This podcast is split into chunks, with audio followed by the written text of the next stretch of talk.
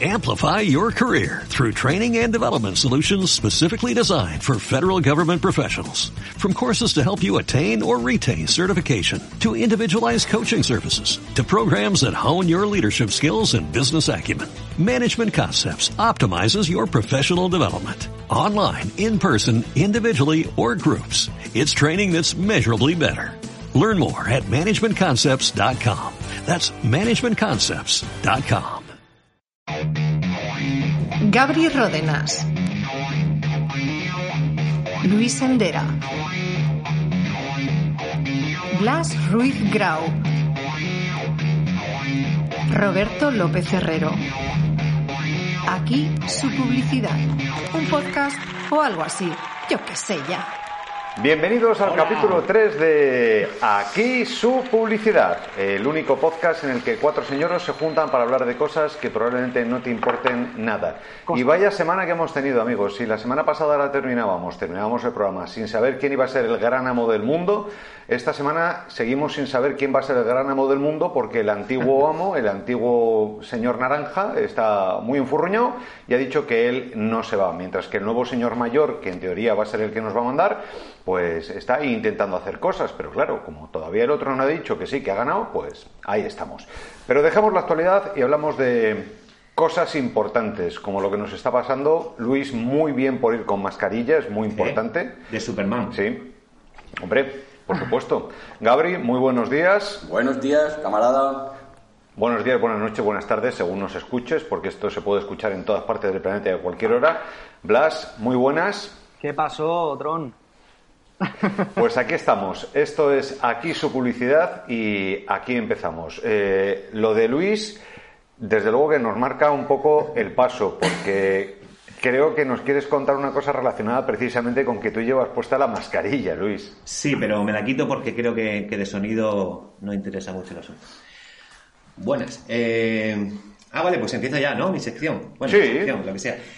Sí, el otro día vi, un- eh, bueno, hace un par de días en Twitter un, un vídeo de un periodista del español, creo, eh, que paró a dos señoras, muy, muy activistas ellas, que iban camino a una manifestación eh, negacionista. Recomiendo a todo el mundo que se lea el plan eugenésico de la Fundación Rockefeller y entonces sabrá de qué va el confinamiento. Seis meses o más y nos van a hacer pasar hambruna, aunque haya comida en los almacenes para llevarnos a todos como borregos al matadero y a vacunarnos. Y que va- se lea en el manifiesto el discurso que hizo Nikita Khrushchev el 29 de noviembre de 1959 y ahí dice los hijos de tus hijos vivirán bajo, bajo el Comunismo. Eh, pues nada, muy heavy. Bueno, lo, lo potente, claro, es que van a una manifestación de policías negacionistas. Vale, y entonces eh, eso es un poco eh, raro. También dicen que habían algunos bomberos, sin comentario. Eh, también es curioso, y juntamos, a ver qué os parece, que este fin de semana pasado, solo en Madrid, eh, un- detectaron o intervinieron en 400 fiestas, 400 fiestas ilegales en pisos y botellones, etcétera. Si multiplicamos 400 por mínimo 10 personas que hubieran cada uno, pues esas personas han ido a su casa y, están haciendo que, muera gente. No sé, quería plantearos todo este tema del negacionismo, de la imprudencia, de los policías, porque también pasa otra cosa, que algunos de esos policías tendrían que ir luego por la noche a esas casas. Imagínate que coinciden, ¿no? Uno de la mani y el policía. Y digo, "Hostia, tío, si tú eres de... Ya, pero ahora tengo que ponerte una multa. Lo de esta mañana olvídate porque estaba reivindicando otra cosa. Bueno, ¿qué, qué os parece todo esto? Venga, pues empiezo yo. Eh, no, seguramente no tenga nada que ver con eso, pero no sé por qué me ha venido a la cabeza, porque los Simpsons siempre vienen a colación en todo. Y no sé por qué me ha venido a la cabeza cuando salió eso de comunistas nazis. Eh, es un poco el concepto ese porque, a ver, eh, ya fuera coña, eh, yo he visto tanto a policías, guardias civiles, como miembros del ejército, mm, hablando yo con ellos, llorarme a la cara, llorando, por, las, por la, la impotencia de lo que han estado viviendo este tiempo, de tener que entrar a casas eh, en las que no voy a, no voy a entrar, no hace falta ser tan, tan ahí, pero os podéis imaginar, ¿vale? Entrar en casas mm, sin palabras. Entonces, esas mismas personas eh, que luego por la mañana me estén diciendo que, oye, que no hay nada, oye, que no existe esto, oye, que, que el gobierno nos quiere tapar la boca, que no sé qué, no sé cuánto, ladran, ladrar al fin y al cabo, no lo entiendo, tío. Sinceramente, no lo entiendo. Así que, pues, ahí está mi punto de vista. Gabri. Bueno, eh, yo no tengo gran cosa que añadir, es decir, en cualquier caso, personas como policías, bomberos, etcétera, son, seres humanos con independencia de su profesión. Entonces tendrán también su- sus propios ideas, sus propios puntos de vista, ¿no? En cualquier caso, a nivel personal me parece una tremenda irresponsabilidad. Estoy muy a favor de expresar la libertad, o sea, la, la opinión personal en cualquier ámbito, pero creo que hay una serie de limitaciones eh, que vienen asociadas a la profesión, por así decirlo, ¿no? Eh, es lo que yo, digamos, pienso al respecto. Es que en un Bueno, momento yo es dado... que- Bueno, perdón, Roberto. No, no, si yo lo que quería decir es que me hace mucha gracia cuando se está hablando en estos casos de la gente, los negacionistas, que dicen, bueno, pero es que es mi opinión y mi opinión es respetable. Uy. Una polla como una olla que te comas. Uy. Una polla como una olla que te comas. Las Hay una personas son respetables, todas las opiniones no. Exactamente, hay que acabar con eso. eso de que todas las opiniones son respetables. Eso no, es no, una no, no, mierda. No, no, no, No. en absoluto. Yo lo siento mucho, pero eso hace muchísimo tiempo que no me lo creo. O No. sea, mm, tú tienes derecho a decir lo que te dé la gana y yo tengo derecho a filtrar lo que me salga de las orejas, sinceramente. Y aparte, hay una cosa que se llama ciencia. Y si la ciencia nos está diciendo que estamos en una pandemia, que te puedes contagiar y que las medidas que se están tomando, acertadas o no, que eso es muy discutible porque son medidas políticas, eh, es, lo que hacen es intentar frenar una curva. Que no nos olvidemos, si es que la idea es aplanar una curva de contagios para que las UCIs no colapsen otra vez, porque ya nos pasó en la primera oleada. Y ahora en la segunda oleada parece que es que todo va mm, mi libertad, mi derecho, mi, mi, mi, mi, mi, mi, mi, mi. Y yo creo que todo esto es mm, nacido de una generación que ahora estamos padeciendo, y lo voy a decir así de claro y se me puede enfadar muchísima gente, pero me importa tres narices, porque ya con la edad que tengo me la suda todo. Lo que quiero decir es que tenemos una generación ahora mismo que está entre los 25 y los 40 años, que han sido criados eh, de manera absolutamente permisiva, que nunca se les ha dicho no a nada, que no han recibido un no en general. Habrá gente que sí, que habrá sido bien educada y que habrá tenido que bregar con la frustración, pero que ahora mismo lo quiere todo ya y ahora. Y piensan que su percepción de la realidad es la más importante y que solamente ellos tienen la razón porque ellos lo perciben así. Pues mira, es tu opinión, pero te la puedes meter por el culo. Segundo, no me contagies. Y tercero, como ha dicho Gabri, si eres policía, si eres bombero, si estás en cuerpos de seguridad del Estado, tendrás unas normas que tendrás que cumplir. Y si pides respeto como autoridad que te debemos los demás, y si yo voy y hago algo contra ti personalmente, además se añade el atentado a la autoridad, entre comillas, bueno, no entre comillas, judicialmente creo que existe esa figura, pues tú deberías también ser responsable y no participar en ese tipo de, de cosas. Que sí, que eres libre de hacerlo, por supuesto, y que yo soy libre de cagarme en tu puta madre, también. Correcto, correcto, Robert. Nada estoy muy cabreado con el tema. Totalmente. Estoy muy tío. cabreado con el tema. Totalmente, estoy contigo 100%. O sea, no, no añado nada. O sea, Ahora, una, otro dato que vi este de ayer mismo, que uno de cada nueve españoles no se va a poner la primera vacuna. Eso es interesantísimo porque pensamos, bueno, en primavera estará ya todo mucho mejor y tal. No, pero es que... eh, no, perdona. Eh, esto se lo voy a cortar. No era uno de cada nueve. Sí, sí, el dato era uno de cada nueve, Luis. Uno de cada nueve. Ah, No, se va a poner la perdón. vacuna al principio. Solo. Eh, corte, solo uno de cada nueve se va a poner la vacuna. Solo uno de cada nueve. me Entonces, parece preocupante y, e irresponsable a partes iguales. Es que al fin y al cabo poco- mm, no podemos. Es que. ¿sabes el problema? Que luego se llena la boca de decir. Es que no están haciendo nada, es que no sé qué, es que no sé cuánto. Pues tú también tienes unas responsabilidades y no las cumples. Si tú no cumples tus responsabilidades, no puedes empezar a pedir a los demás. Era como, el que se, eh, como ese dicho tan popular, si no votas, no te quejes. ¿Vale? Que podrás estar de acuerdo o no con eso, pero es muy sencillo quedarte en tu sofá sentado a verlas venir y luego a quejarte de todo lo que pasa. No, jefe, si no haces nada porque, eh, por lo menos por cumplir tu parte, tampoco se te pide tanto, una parte, ¿vale? Cúmplela, la has cumplido, a partir de ahí empieza a decir X o Y, ¿vale? Pero cumple tu parte, pero cuando no cumple ni siquiera lo que se te pide, socio, cérrate la boca y tira la cremallera bien lejos, porque no tienes ninguna razón. Punto. Hombre, para quitar un poquito de hierro al asunto, mm, todos estos antivacunas mm, clásicos y los antivacunas actuales que dicen, no, es que la vacuna no está aprobada, no sé qué tal. A ver, yo entiendo que cuando la vacuna se lance al gran público estará suficientemente probada. También es cierto que mm, están yendo a una velocidad de muerte para intentar desarrollar la vacuna. Y, coño, llevamos 40 años conviviendo, 50 años conviviendo con el SIDA y todavía no hay una vacuna. Pero, oye, vamos a confiar en la ciencia una vez más. También entiendo que habrá criterios y se vacunará primero a las personas de más riesgo, a las personas que estén, por ejemplo, sanitarios, que estén más en contacto con, con, la pandemia a personas mayores, a, si es necesario a críos, a críos, o a personas que estén en, en, riesgo inmunodeprimidas.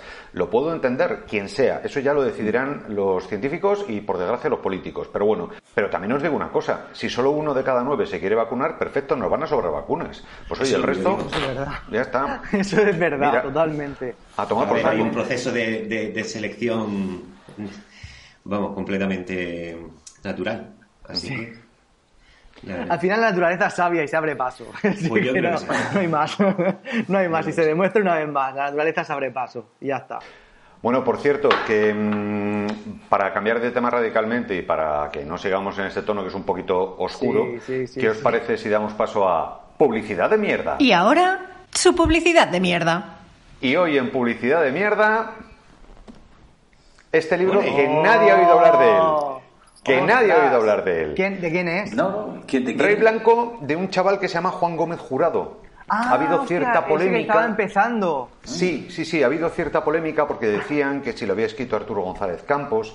Ahí ha habido una confusión que quizás algún día nos puedan aclarar los propios protagonistas, pero sinceramente es el final de. Yo no sé si definirlo como trilogía o pentalogía, porque. Pentalogía. Claro, Es Mm. pentalogía, claramente. Aquí detrás ves que está el paciente, cicatriz, reina roja, loba negra, rey blanco, pues claro, dices, esto es una pentalogía. Mm, yo no sé cuántos habéis leído vosotros, yo el paciente y cicatriz me los he leído, todavía no he empezado con reina roja porque me estaba esperando a tener rey blanco, porque sé que en el momento que empiece mm, me voy a enganchar hasta...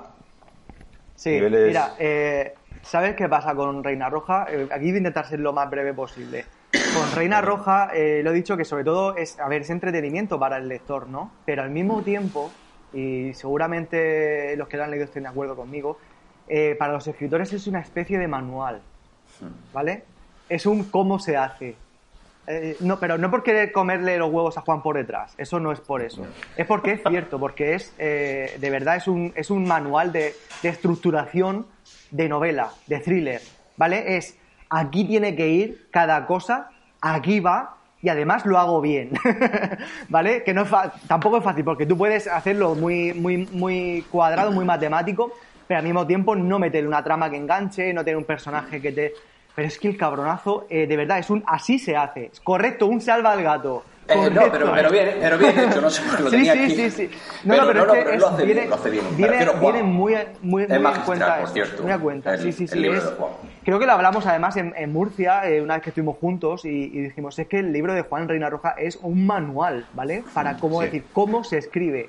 Y de verdad que lo recomiendo también para muchos escritores, para tomar nota, ¿vale? Para decir, así, así se hace. Y de verdad para- que...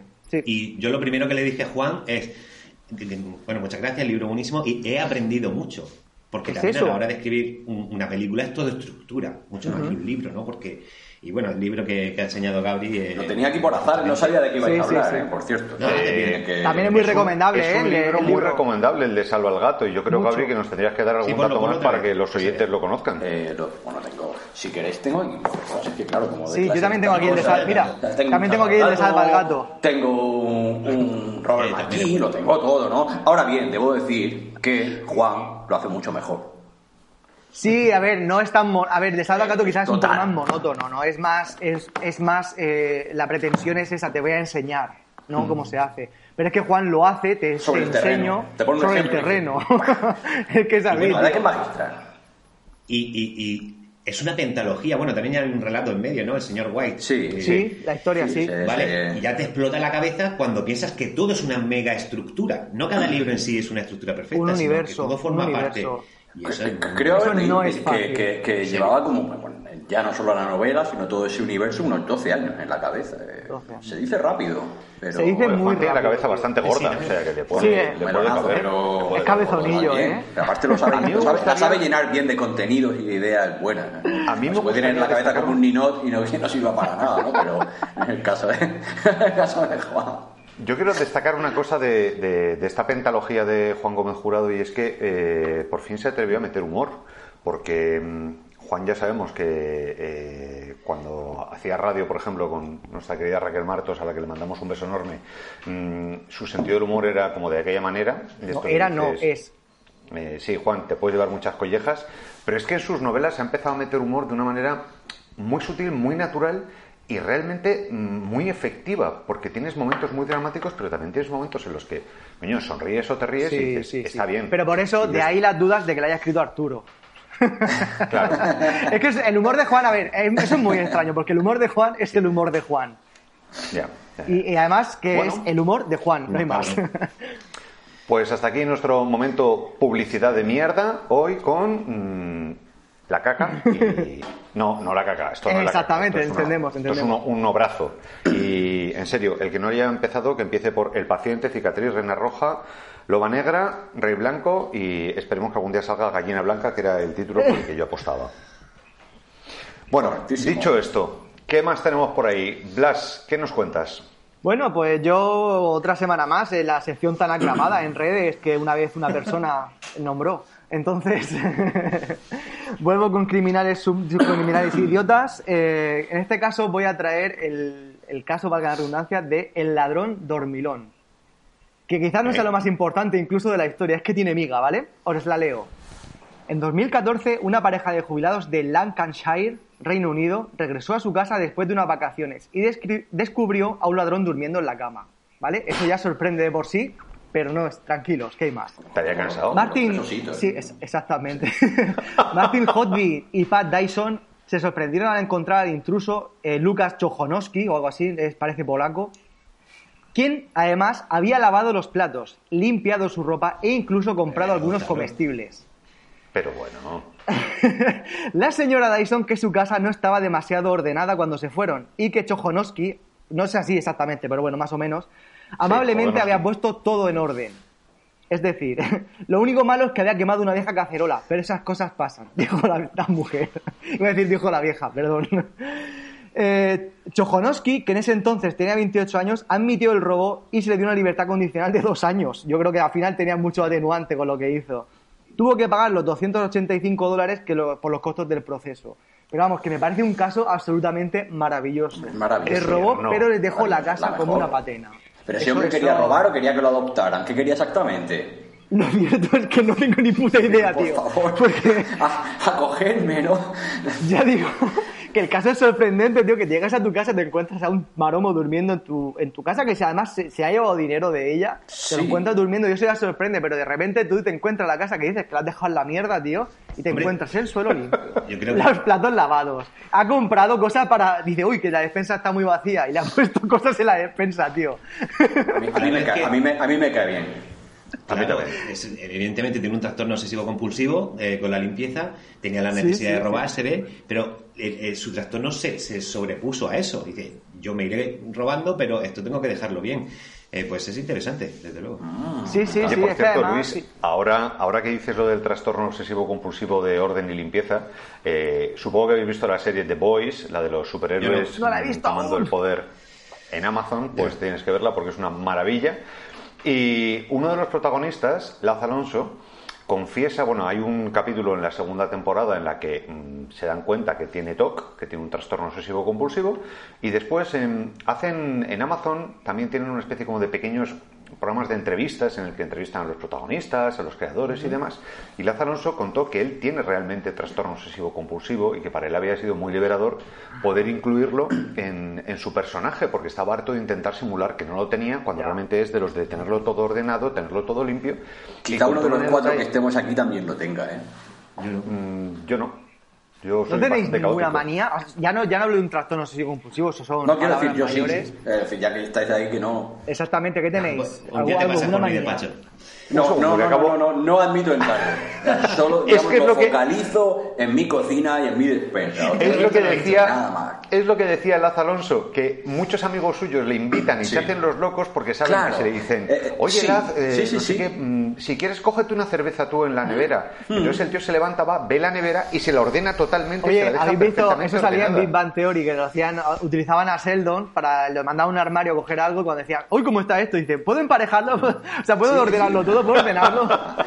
y sí, la verdad ya, que sí. ya, pa- pasé por esa fase, pasé por esa fase, no. Pero Gabri, ¿tú tienes, tienes algo así en tu cocina, has dicho?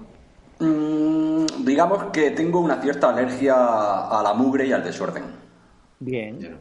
No. Es malo. Eso de- no, no, no vais a encontrar un plato en mi fregadora al día siguiente si os quedáis a dormir. Eso es lo que os tengo que decir. Bien, y pero probablemente bueno, si, os- si os quedáis a comer, tampoco lo veáis a la hora de la merienda, ni a la hora del café. Bien.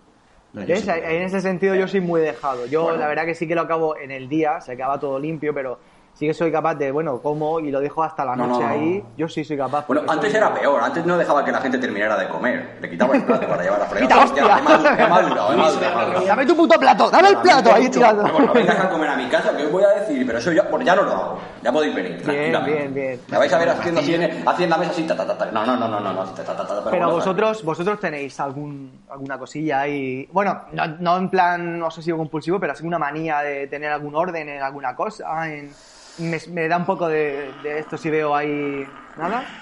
No, yo- No, además es No. que a mí me hace gracia porque la gente suele decir, dice, no, los escritores sois muy maniáticos porque tenéis que escribir en tal sitio donde... No, Yo no, escribo hasta en el váter, si se me ocurre algo cojo el móvil. O sea, Sí. mm, y hay veces que a lo mejor voy por cualquier lado y digo, bueno, no puedo pararme aquí a escribir por lo que sea, Mira, me, me hago una nota de voz. sí, sí, sí, Entonces, sí, sí. eso sí que no, no tengo ninguna manía. Mira, el ejemplo está en, el, en, en un libro, además, que, que participamos los cuatro de alguna forma, que es el de Cristos, tres a nivel y otro a nivel visual, que Luis también estuvo ahí. Mm. Y el libro de Cristos era una época en la que mi mujer tenía que hacer muchos cursos eh, para formarse y yo la llevaba a, a otra, bueno, la llevaba a Elche, no sé si conocéis Elche.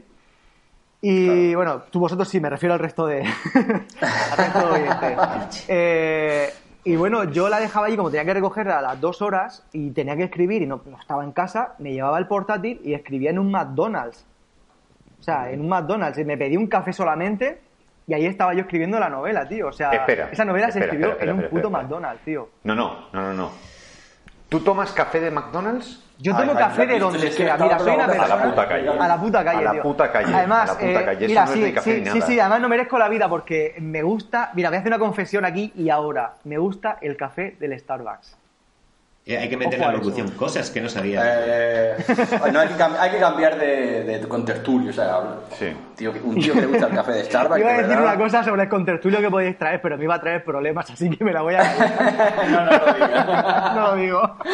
Es que Oye, por cierto, que- y dos que años habíamos y le- el café allí tremendo. Es que también en Inglaterra, Luis, ¿a quién se le ocurre?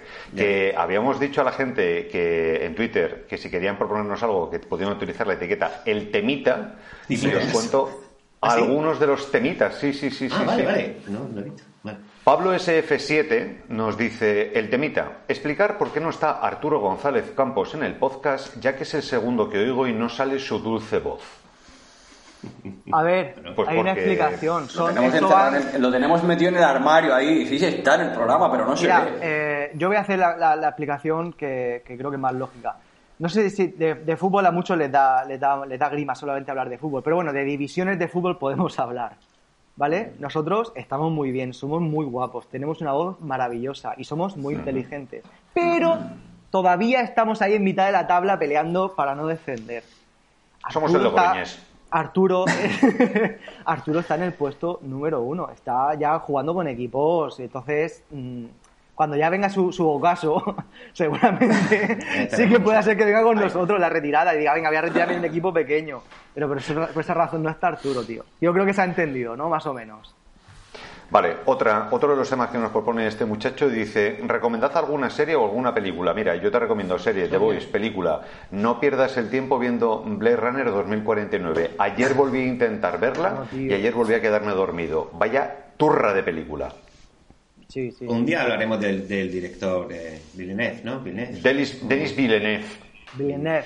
Villeneuve. Tiene cosas muy buenas y cosas que se está gustando mucho y Oh. yo siempre me acuerdo de La llegada, ¿no? ¿Se llama? Sí. La de los pulpos. De Rival. La de Arrival. Un día hablaremos de los pulpos, que a mí...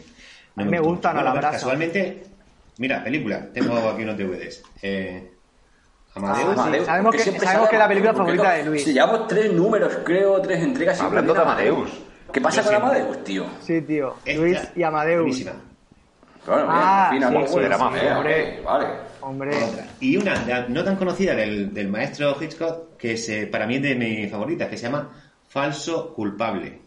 ¿No la conozco? No sé si la habéis no. visto, no. suena No. que hay un asesinato, hay un cura... Un asesinato en una película de Hitchcock. Sorprendente. Ahí ¡Qué se sorpresa! Porque no es su más conocida, eh, pero es de esas películas que disfruta mucho cada vez, que, que tiene muchas cosas dentro, incluso visualmente. Hay un momento que la chica está hablando con el chico eh, y no sé si el barco se llama, vamos a decir, Amelie, me la acabo de inventar, ¿no? Ah, bien. Y entonces ella se mueve hasta cierto punto en que se queda lie, como miente. Y en ese momento la, la protagonista está mintiendo. Sí, sí, Hostia, sí, qué sí, chulo, sí. tío. A mí esas cosas me... Son cosillas.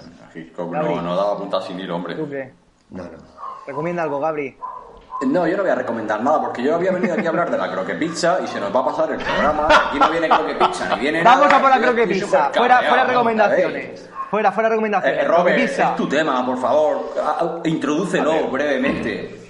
A ver, ha habido varias personas que en nuestra cuenta de Twitter, entre ellas eh, la Montebosco y mi propia esposa, la Fea del Baile, han dicho que había que hablar de la croque pizza.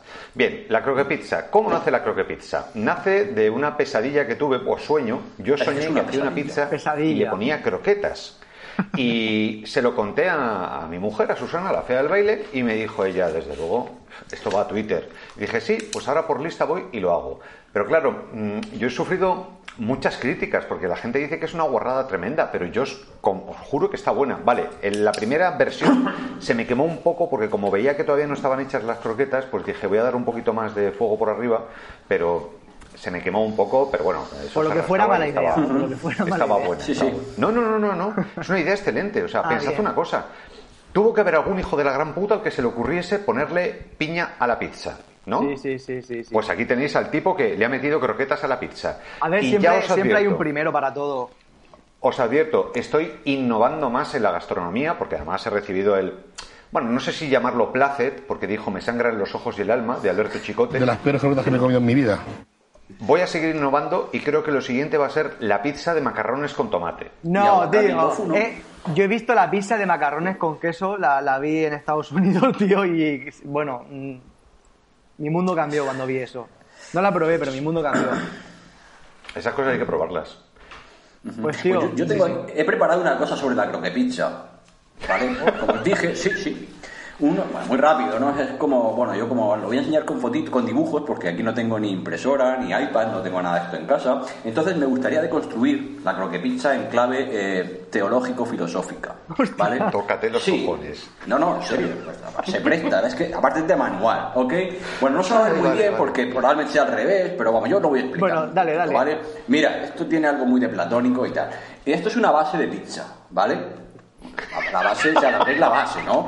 Entonces, claro, una masa, pero al mismo tiempo representa también un poco ¿no? la página en blanco, ¿no? Esa alma pura, inocente, que todavía, bueno, está un poco ahí sin rellenar. Venimos al punto 2, es cuando, bueno, a la pizza se le echa su tomate, su queso, su orégano, masa con cosas, ¿no? Lo que viene a ser la vida, ¿no? Vas llenando cositas, haciendo algunas cosas que están más o menos bien. creo que ya sé por dónde vas, tío. Creo que sé por dónde Claro, vas. la tercera ¿eh? es las croquetas, que ya de por sí son un producto infame en cualquier circunstancia, ¿vale? Y entonces eh, yo esto lo asocio un poco al pecado, si sois de cuando la lías, sabía a- que era eso. acumulación de karma, ¿no? Eso es como el karma, esto es lo mal, esto es el, esto es el mal. Y a partir de aquí se precipita la caída, muy representada, en esta pizza carbonizada que podría ser el infierno. ¿Vale? Es decir, esta es la deconstrucción filosófico-teológica de la croquepizza. ¿Ok? ¡Ah! Vamos, la mejor interpretación de la croque pizza. Mira, entre, qué bueno, entre- tío. Hostia, Está entre ahí. tú, mm, Chicote y Hank Solo me estáis haciendo la vida imposible, pero Joder, si es que aquí yo persevero. ocurre, macho, es que no yo persevero.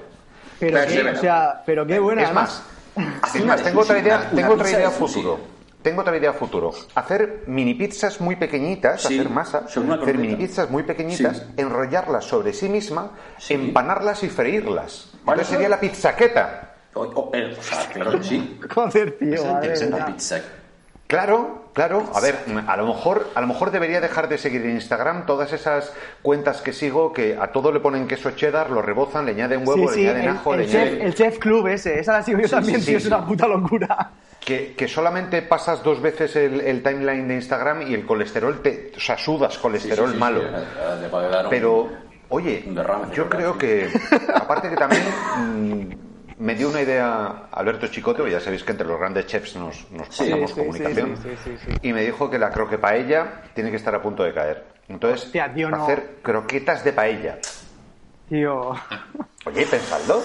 Eh, Pensaba que ibas a decir la pizza, la base y la paella encima. No, ya existe. no des ideas, tío. Ah, bueno, bueno, no te sí. pases. Alguien, alguien me la enseñó en Twitter, me dijo, no has creado nada, eres un majadero porque ya existe la pizza de paella. Y me enseñó una foto de una pizza de paella, además pone Spanish paella y pone Hacendado. al lado un Eh, torero Spanish paella bailando. hacendado, ¿no? ¿Sabes, ¿Sabes la parte positiva de todo esto?